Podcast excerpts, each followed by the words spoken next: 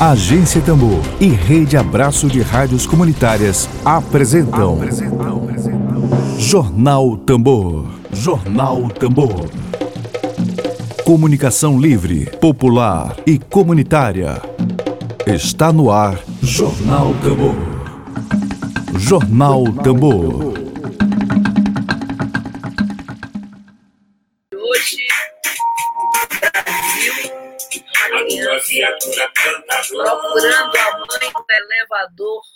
Som de Beto Errong, grande Beto Errong.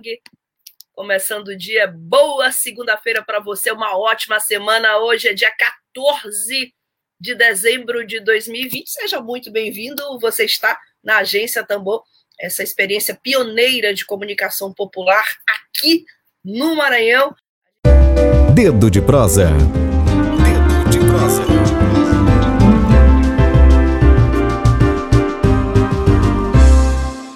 Hoje, nesse dia 14 de dezembro de 2020, contagem regressiva para 2021, a gente recebe aqui o deputado federal, ele é advogado, é bancário, mestre em políticas públicas, deputado federal Bira do Pindaré, é um prazer recebê-lo aqui novamente. Muito bom dia.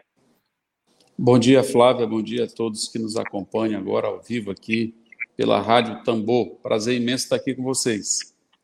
Deputado, nós temos como costume andar aqui na contramão da mídia hegemônica e furar a pauta. A gente costuma furar a pauta da agência Tambor. Claro que a gente vai conversar sobre o novo Fundeb, mas antes de falar do novo Fundeb, queremos, já que é a sua volta aqui à Rádio Tambor após o período eleitoral de 2020, Queremos uma avaliação sua desse processo eleitoral municipal 2020, obviamente, de sua candidatura a prefeito de São Luís. Muito bem, é um prazer estar aqui com vocês, agradecendo a oportunidade mais uma vez, dizer que essa eleição foi uma eleição diferenciada, né, em muitos aspectos. É preciso fazer um balanço geral, né, das dificuldades é, que a esquerda teve nessa eleição isso, no modo geral, foi verificado, mas também é preciso que a gente olhe as dificuldades maiores ainda para a extrema-direita, né, que sofreu um baque muito grande nesse processo eleitoral. É, vide a participação do presidente Bolsonaro, que não foi bem-vinda é, em quase nenhuma capital brasileira. Né? Então, mesmo aqueles que estavam abraçados com ele, depois deu um jeito de se separar porque não estava pegando bem e a influência estava sendo negativa. Então, se por um lado a esquerda precisa reavaliar os seus caminhos no Brasil, é, afinal de contas as urnas elas falam para nós, é preciso também que a, a extrema direita é, analise e, e constate as suas dificuldades que são muito maiores do que as nossas. Mas é preciso também reconhecer que a centro-direita ela teve um desempenho melhor né, do que as extremidades, né, a esquerda e a extrema-direita. Então, isso traz para nós uma reflexão muito forte do que, que vai ser o processo eleitoral em 2022, e isso exige da gente é, uma reflexão, é, uma atitude diante desse cenário, que eu diria que é uma atitude de unidade, de unificação, que eu acho que é o que faltou é, em boa parte das cidades brasileiras, sobretudo nas capitais, como faltou aqui, por exemplo, em São Luís. Eu acho que se a esquerda tivesse unida na capital, com certeza a gente teria um desempenho muito melhor, teríamos levado uma candidatura de esquerda para o segundo turno. E aí não adiantava inventar a candidatura. Né? Eu acho que as candidaturas é, que têm viabilidade ou tinham viabilidade nessa cidade ficou comprovado com o resultado da eleição. E eu fiquei, é, aqui já concluindo a minha primeira participação, eu fiquei satisfeito com o nosso resultado, apesar das dificuldades, da falta de uma coligação de esquerda que pudesse dar um suporte maior para a nossa campanha, que pudesse nos levar ao segundo turno, mas o resultado em si, para nós, foi bom. A gente preservou o nosso espaço, tivemos mais de 22 mil votos, mesmo sem coligação, mesmo sem estrutura de máquina, seja máquina da prefeitura, seja máquina do Estado, seja máquina federal, sejam cabos eleitorais muito fortes, né, como presidente, governador, prefeito, né, ou ex-presidente, enfim. E, apesar de não ter nada disso, eu acho que a gente conseguiu preservar o nosso espaço na cidade com a nossa votação aí de quase 4,5% dos votos, o que mostra que a gente tem potencial, que a gente tem capacidade de interagir com a cidade, que a gente tem um espaço né, dentro da cidade de São Luís. Então, isso para nós foi fundamental preservar o nosso espaço, que é um espaço de esquerda, que é um espaço ligado à luta social do povo e que certamente dialoga muito com a perspectiva da nossa cidade. Elegemos um vereador, é preciso que se diga isso. Uh, o PSB não tinha nenhum vereador e agora tem um. Poderíamos ir além, né, se tivéssemos também um crescimento na candidatura majoritária, mas eu creio que foi um resultado dentro do possível diante das circunstâncias. Portanto, estou super animado, super é, empolgado com as possibilidades que a gente tem para o futuro, mas consciente de que a gente precisa fazer a lição de casa. E para mim, a lição de casa é a unidade das esquerdas, é a gente unificar esse campo para a gente ter mais força no cenário eleitoral. Perfeitamente. É claro que a gente vai falar do novo Fundeb já já, mas é preciso fazer esse registro. A campanha do deputado Bira foi extremamente criativa, campanha que teve a cara do povo maranhense, sobretudo do povo da periferia, o Birit, e muito bom. E assim, deputado, é, antes do Fundeb, logo após o resultado das eleições do primeiro turno, nosso companheiro, jornalista, companheiro da agência Tambor e seu companheiro de PSB, afirmou em um artigo jornalista Emília Azevedo, que lamentava muito o fato do, de não ter havido uma coligação articulando PSB, PT e PCdoB em torno do seu nome. E isso certamente levaria o, o senhor ao segundo turno e daria uma chance a São Luís de ter um prefeito, como prefeito, um político que estaria acima da média política local. Tá? Então a gente faz esse registro do Emília Azevedo, é, em artigo publicado, inclusive, no blog Buliçoso, publicado em vários blogs. Vamos ao Fundeb. Né? Mas antes do Fundeb, é ah. dizer que concordar com o Emílio, né? O Emílio tinha toda a razão, eu acho que a minha avaliação vai muito na direção da dele. Aproveito para mandar um abraço para ele, que eu já vi que ele está aqui acompanhando nossa tá. entrevista, e dizer que ele também foi uma presença muito forte na campanha, né? Como candidato a vereador, representou muito bem as causas que a gente acredita e eu tenho certeza que é uma, uma pessoa que tem enorme potencial para ajudar nessa construção. É uma pessoa que demonstrou muita maturidade, muita sensatez, muito discernimento político do momento que a gente está vivendo. Né? E acredito que nesse ponto a gente tem uma forte convergência e para mim foi uma coisa, foi muito honroso ter o Emílio junto conosco nessa batalha. Né? Aproveitar aqui para cumprimentá-lo pelo resultado e pelo trabalho que ele fez nessa campanha eleitoral. Para deputado, é, ainda sobre esse assunto, mais uma pergunta, né? O jornalista vive de perguntas. O senhor não acha que é, essa suposta ideia de consórcio de candidatos é, no primeiro turno, com o intuito de derrotar, derrotar Eduardo Braide, pelo menos a ideia que foi é, amplificada por vários meios de comunicação, o senhor não acha que essa ideia pode ter lhe prejudicado, já que a sua biografia é uma biografia que é um, um ponto fora da curva, é um homem negro de origem humilde, uma pessoa que foi fez mestrado em políticas públicas, mas o senhor estava classificado pela mídia hegemônica, por blogueiros a serviço de interesses políticos, como integrante do consórcio de candidatos. O senhor não acha que isso lhe prejudicou? Eu acho que sim, acaba diminuindo os nossos espaços, né? e embora o consórcio depois ficou comprovado que não existia, né? porque uma, a, a candidatura supostamente pertencente ao consórcio, que ficou em terceiro lugar, a candidatura do Neto Evangelista, do, com apoio do PDT, é, apoiou um outro candidato, né, que não era o candidato do governador Flávio Dino, que era, no caso, o que foi eleito Eduardo Braide. Então, esse consórcio simplesmente, na prática, não existiu, né? não se efetivou. É, mas, com certeza, isso eu acho que atrapalhou, sim, não tenha dúvida, porque acaba que as pessoas, pela questão do voto útil, né, acabou é, tendo outras escolhas que não o nosso nome, porque as pesquisas pressionaram demais a gente sempre aparecia ali em quarto ou quinto lugar, então as pessoas tiveram a tendência a dizer: bom, se é um consórcio, eu vou votar neste outro aqui que tem mais chance do que o Bira. O Bira é o melhor candidato, é um bom candidato, mas não vai ganhar a eleição. Então, eu vou votar nos outros que têm mais chance. Eu acho que isso acabou prejudicando a gente, principalmente pela questão do voto útil, que infelizmente ainda influencia demais. Mas, pelo menos, a gente ficou com a imagem positiva de uma candidatura propositiva, que tem, enfim, capacidade de interagir com a cidade, que tem né, uma concepção da cidade e que vai continuar defendendo essas ideias. Né? De maneira que eu concordo contigo, de fato, isso aí eu acho que mais atrapalhou do que ajudou.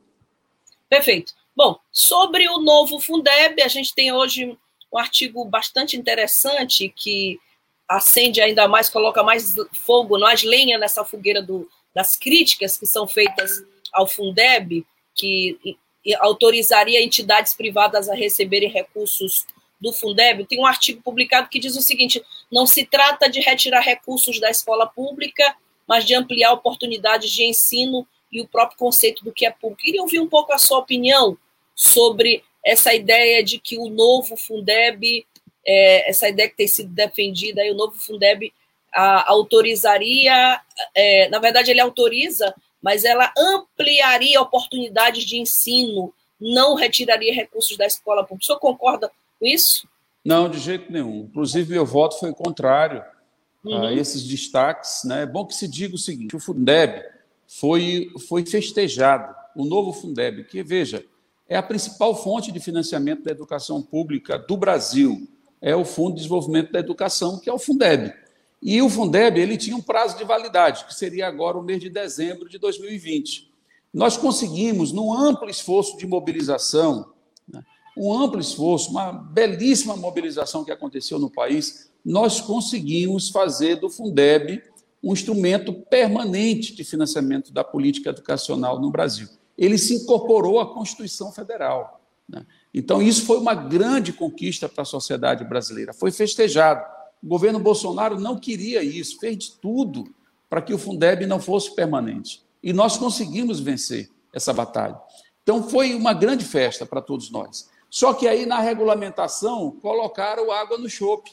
Né? Ou seja, eles conseguiram é, prejudicar essa conquista que foi o Fundeb enquanto uma fonte de financiamento para a educação pública, principalmente por conta desses dispositivos que autorizam a transferência, a drenagem de recursos públicos para o setor privado, de maneira desnecessária, porque quem são essas instituições?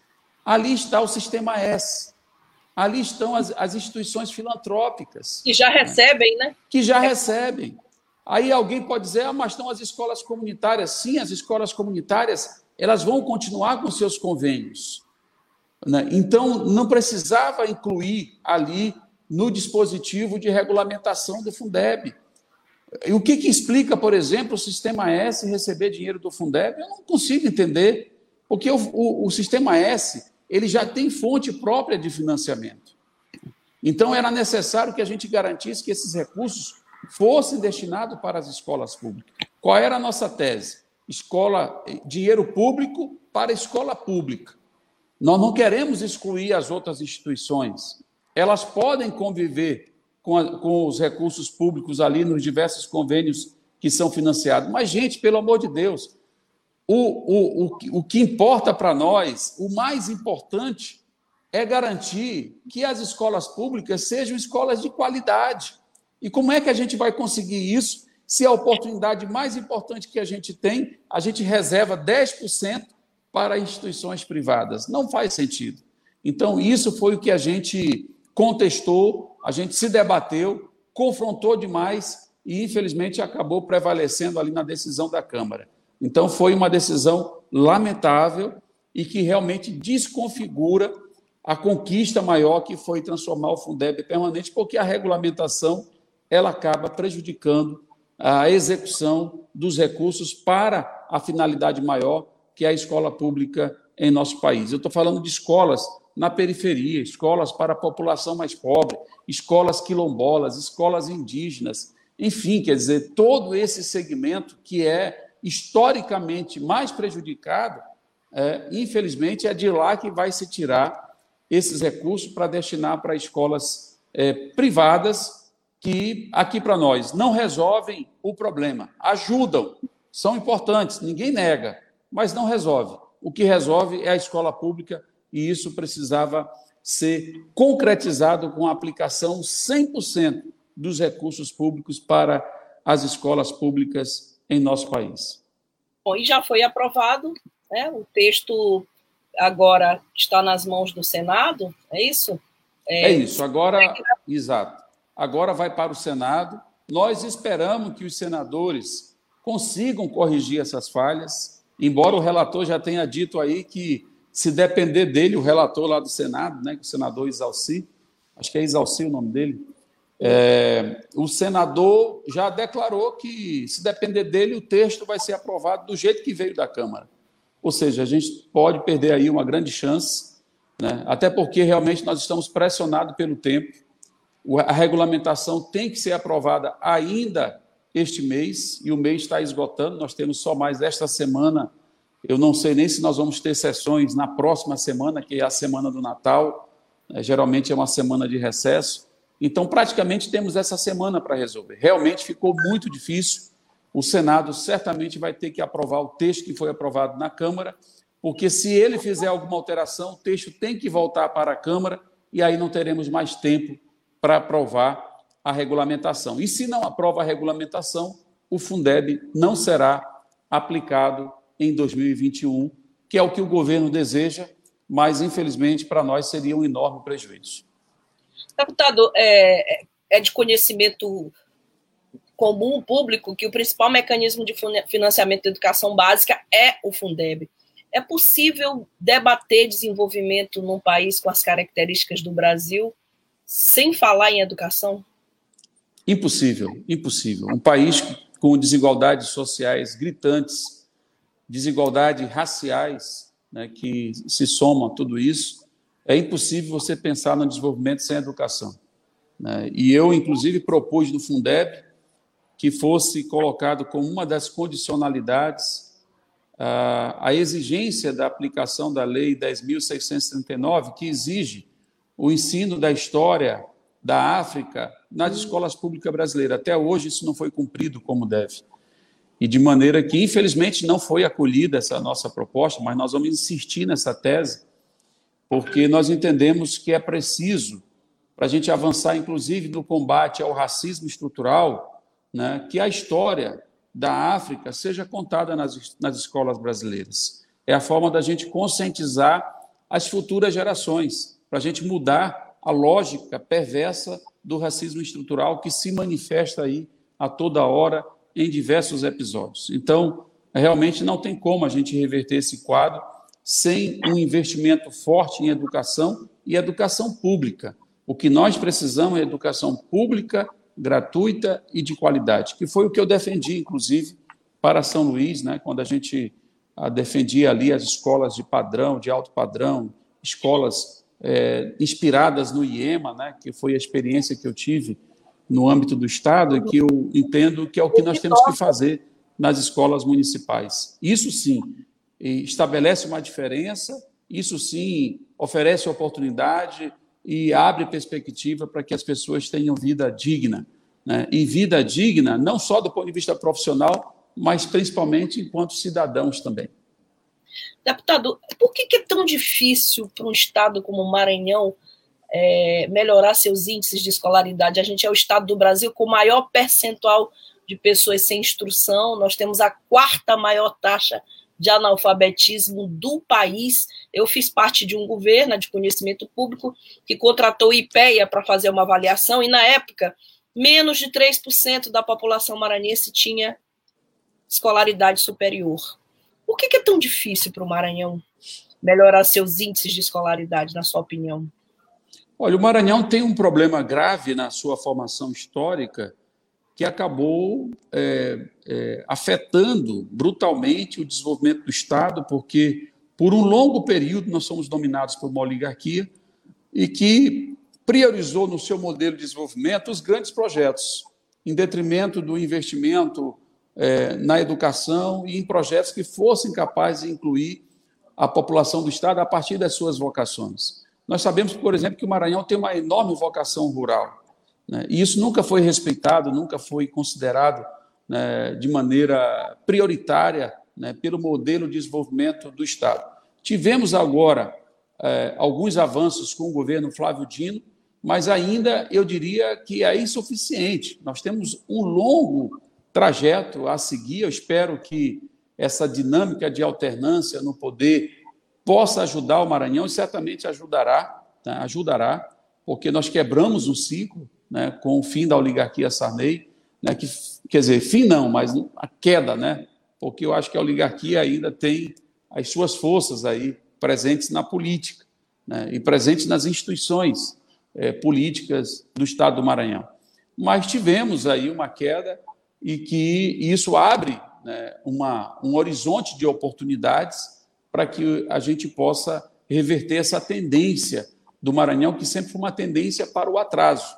Nós temos que agora colocar o Maranhão numa tendência de desenvolvimento, de inclusão social, né, de investimentos fortes, por exemplo, na educação, que é algo prioritário para nós. Então, é, é, eu acredito que é o caminho que nós temos para mudar esse quadro. Né? E a política ela é determinante para isso. Eu espero que esse ciclo continue e que a gente possa colher frutos aí nos anos que virão. O Ceará também passou por isso. Quando rompeu com o coronelismo, né, o Ceará, depois de, um, de, uns 15 ou 20 anos, ele começou a colher é, resultados e hoje nós temos o Ceará como uma referência, inclusive, na educação pública do Brasil, né, graças a essa mudança de ciclo.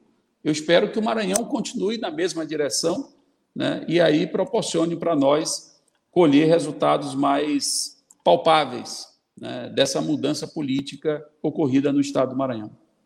Perfeito. Bom, o comentário da Rejane Galeno preciso ler aqui, porque é, eu li uma matéria também de manhã cedo na Folha. A Rejane comenta: desviar recursos do Fundeb para o setor privado é um absurdo.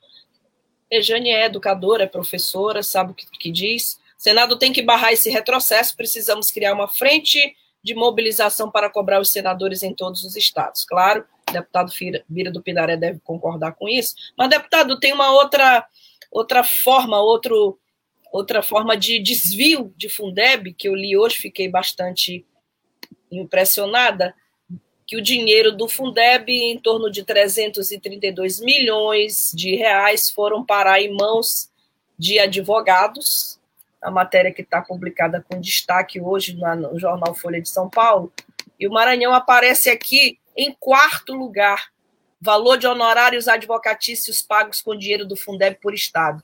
Maranhão aparece aqui com 3 milhões 17.572 reais desviados do Fundeb para pagar honorários advocatícios. Vamos falar um pouquinho agora, deputado, sobre esses mecanismos de fiscalização. A gente está impactado ainda com o caso do deputado Josimar de Maranhãozinho, em pleno ano da pandemia de coronavírus, com respondendo a uma acusação, a uma investigação de desvio de emendas logo para a saúde, sobre mecanismos de fiscalização de recursos públicos no caso do Fundeb. Aqui o Fundeb aqui, essa matéria da Folha é uma matéria que bastante de bastante impacto. Queria ouvir a sua opinião sobre mecanismos de fiscalização, como é possível aperfeiçoá-los nesse caso aqui.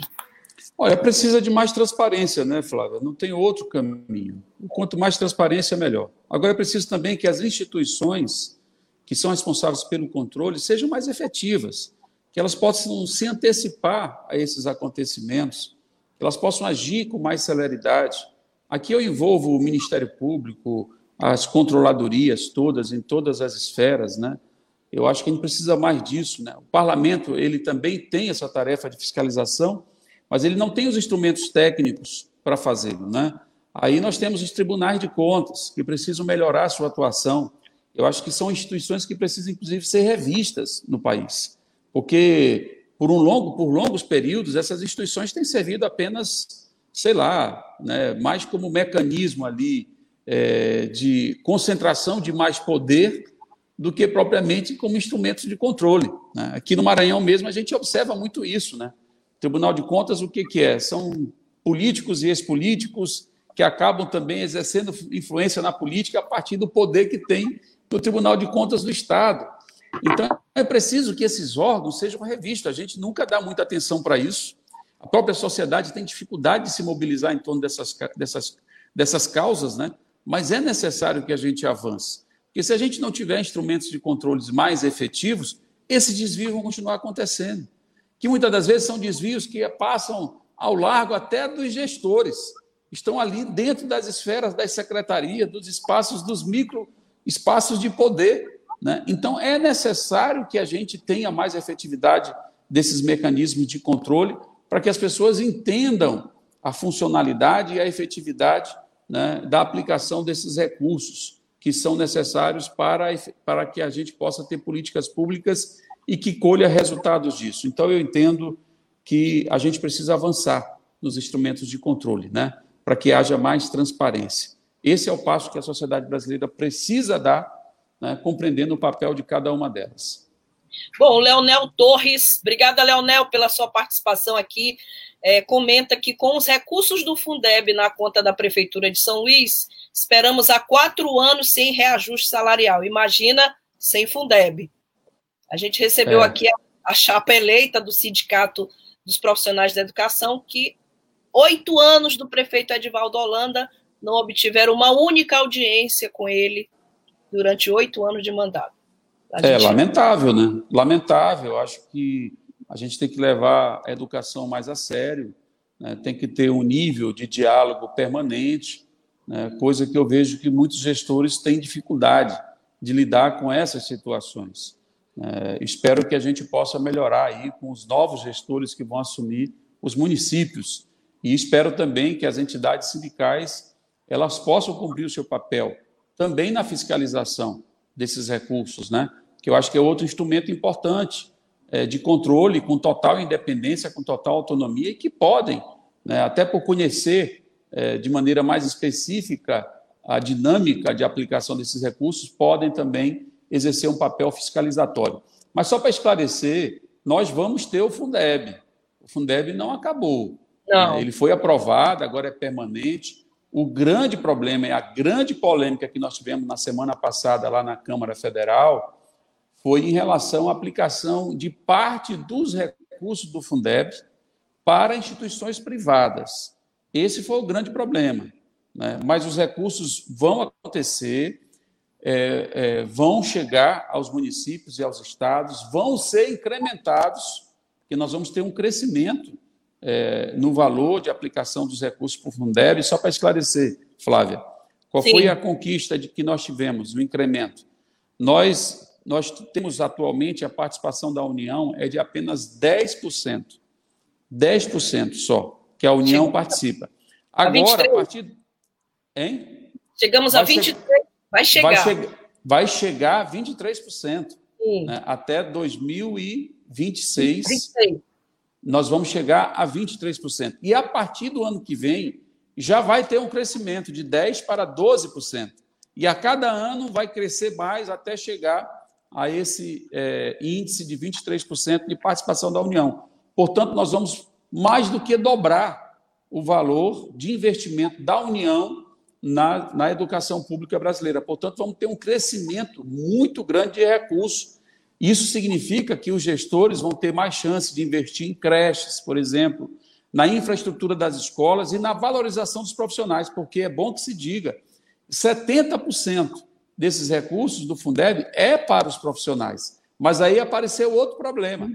Além de aplicar 10% dos recursos em escolas privadas, instituições privadas, eles também autorizaram que parte dos recursos dos profissionais da educação sejam destinados a essas instituições privadas. Ou seja, estão tirando dos profissionais da educação pública para destinar para instituições privadas. Então, você vê o quanto eles conseguiram macular, né, prejudicar a aplicação dos recursos que foram aprovados com tanta luta para o Fundeb para destinar para escolas privadas. Então, só para explicar, os recursos virão, mas eles foram diminuídos porque destinaram parte deles para instituições privadas. Esse foi todo o centro de toda a polêmica que nós tivemos semana passada lá na Câmara Federal.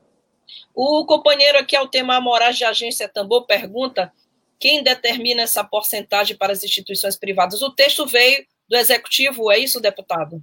Não, não. não esse texto, não.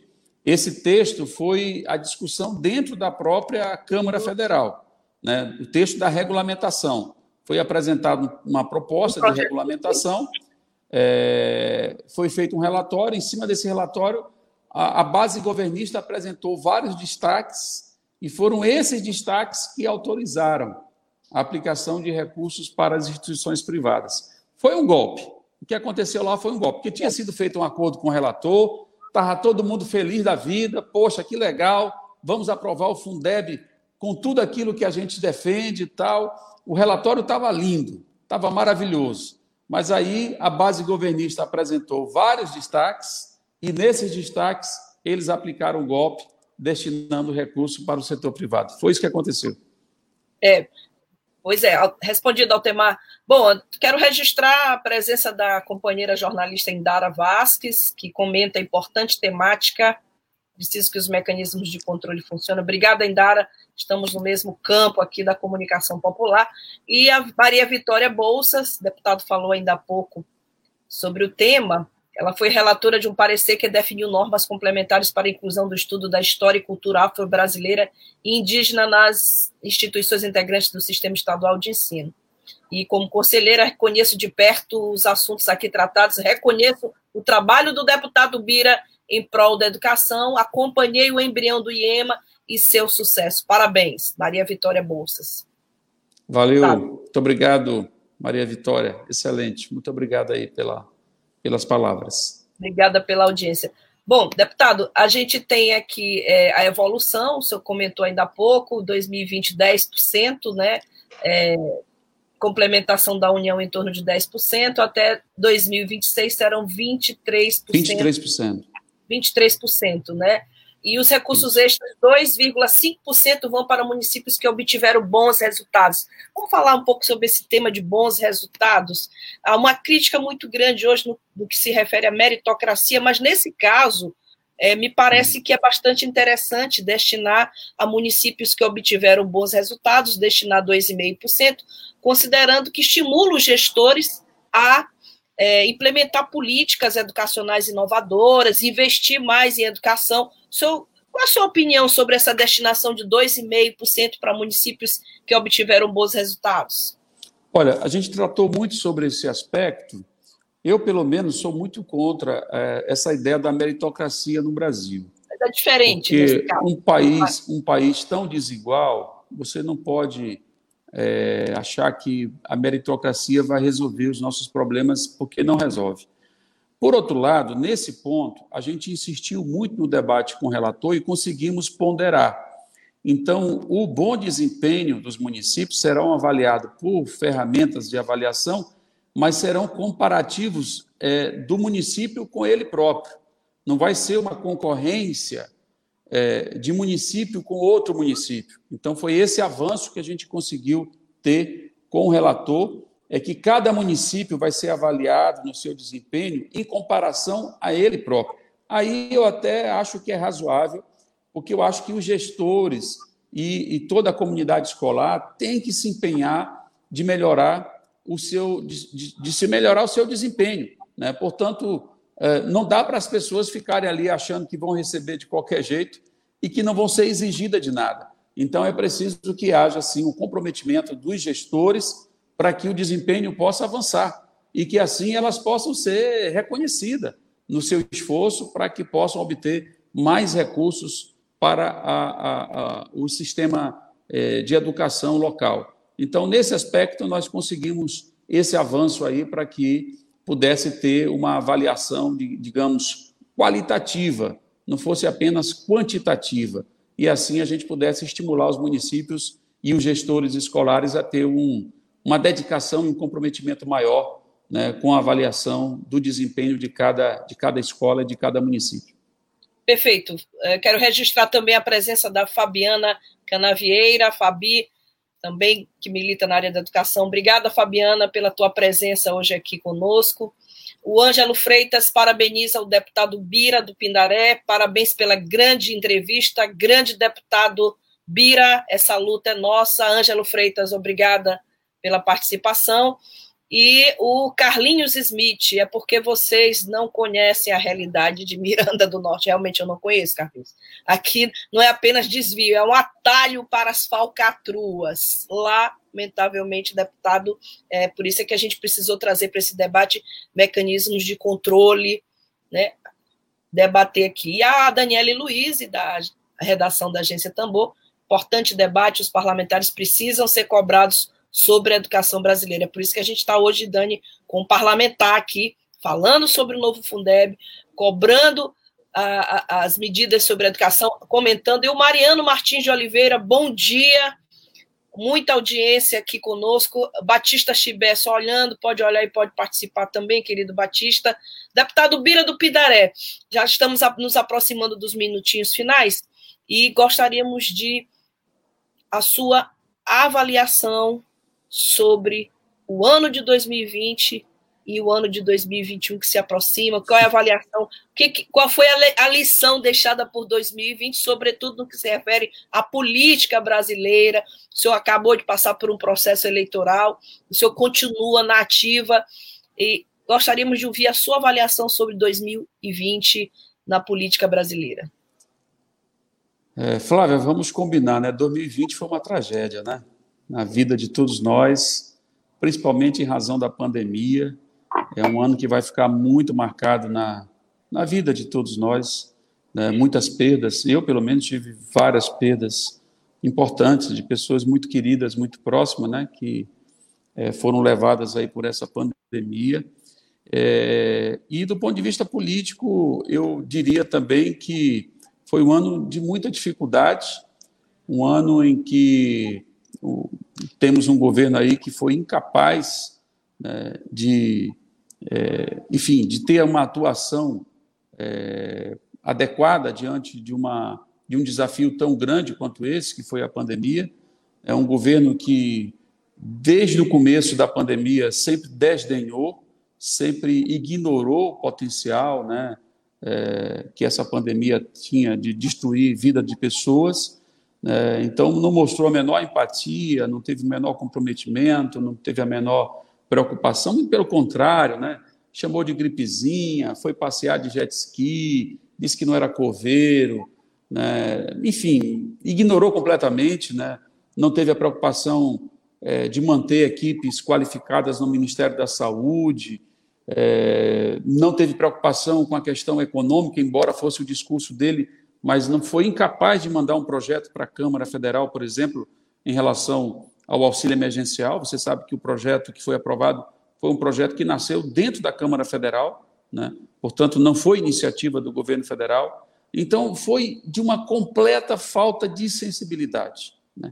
Portanto, esse é um ano é, que a gente não pode esquecer, a gente tem que lembrar sempre.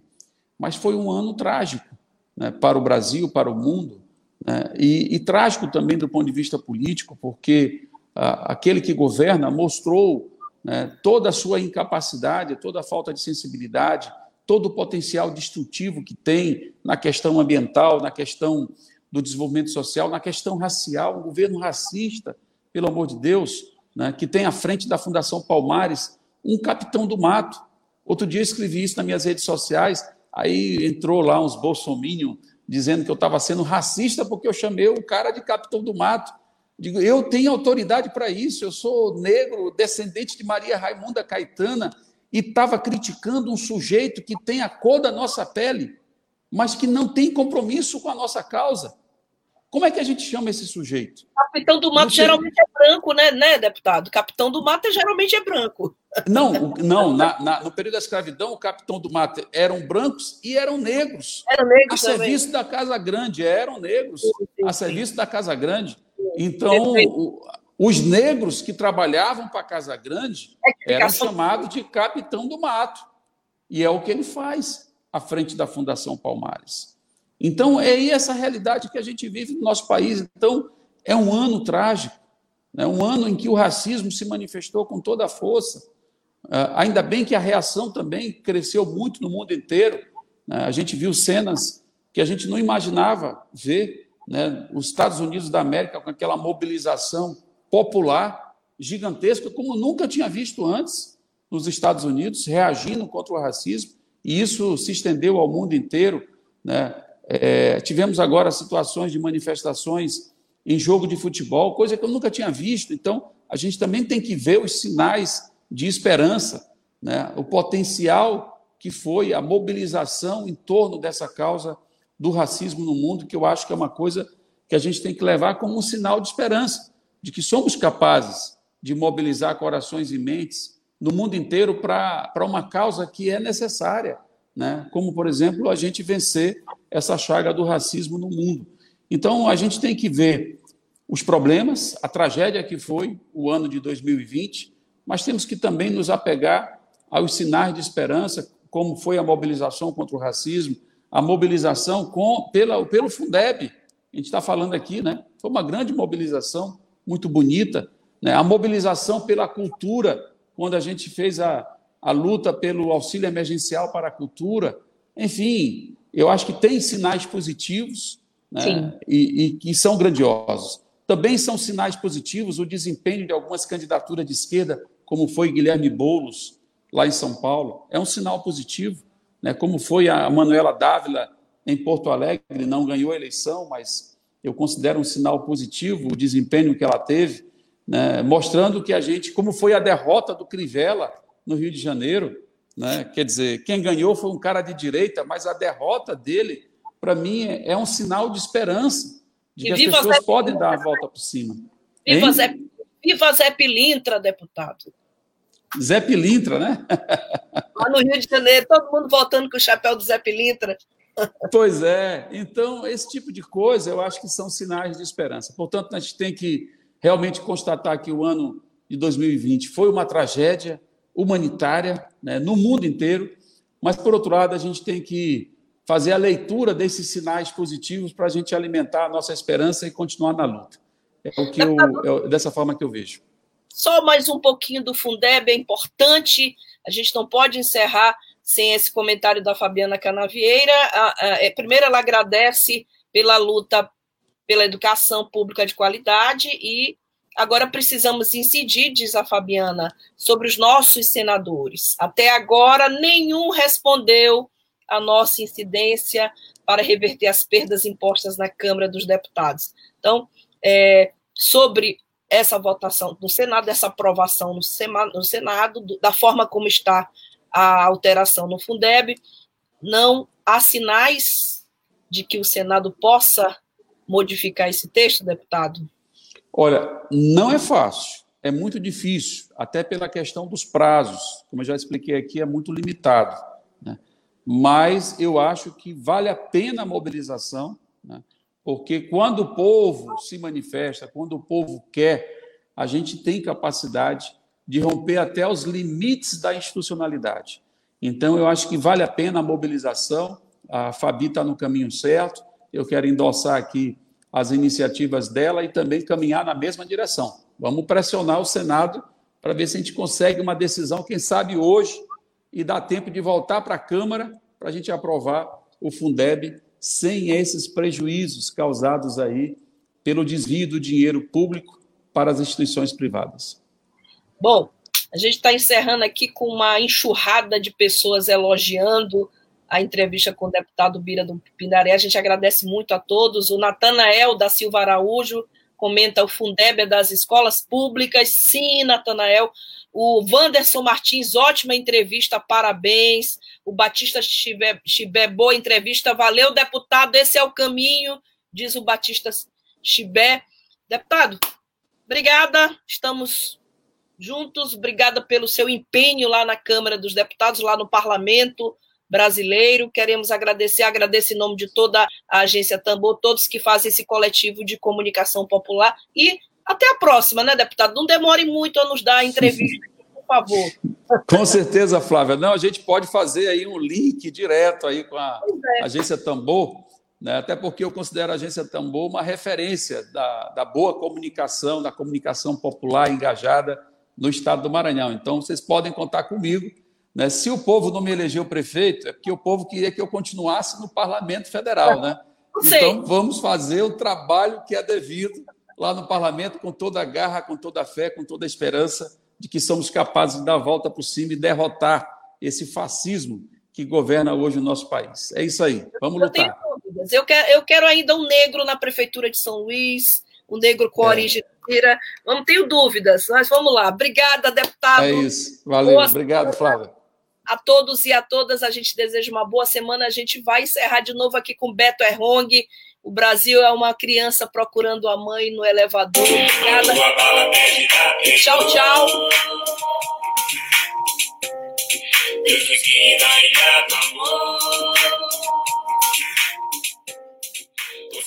Web Rádio Tambor. A primeira rede de comunicação popular do Maranhão. Comunicação comunitária. Livre, alternativa e popular.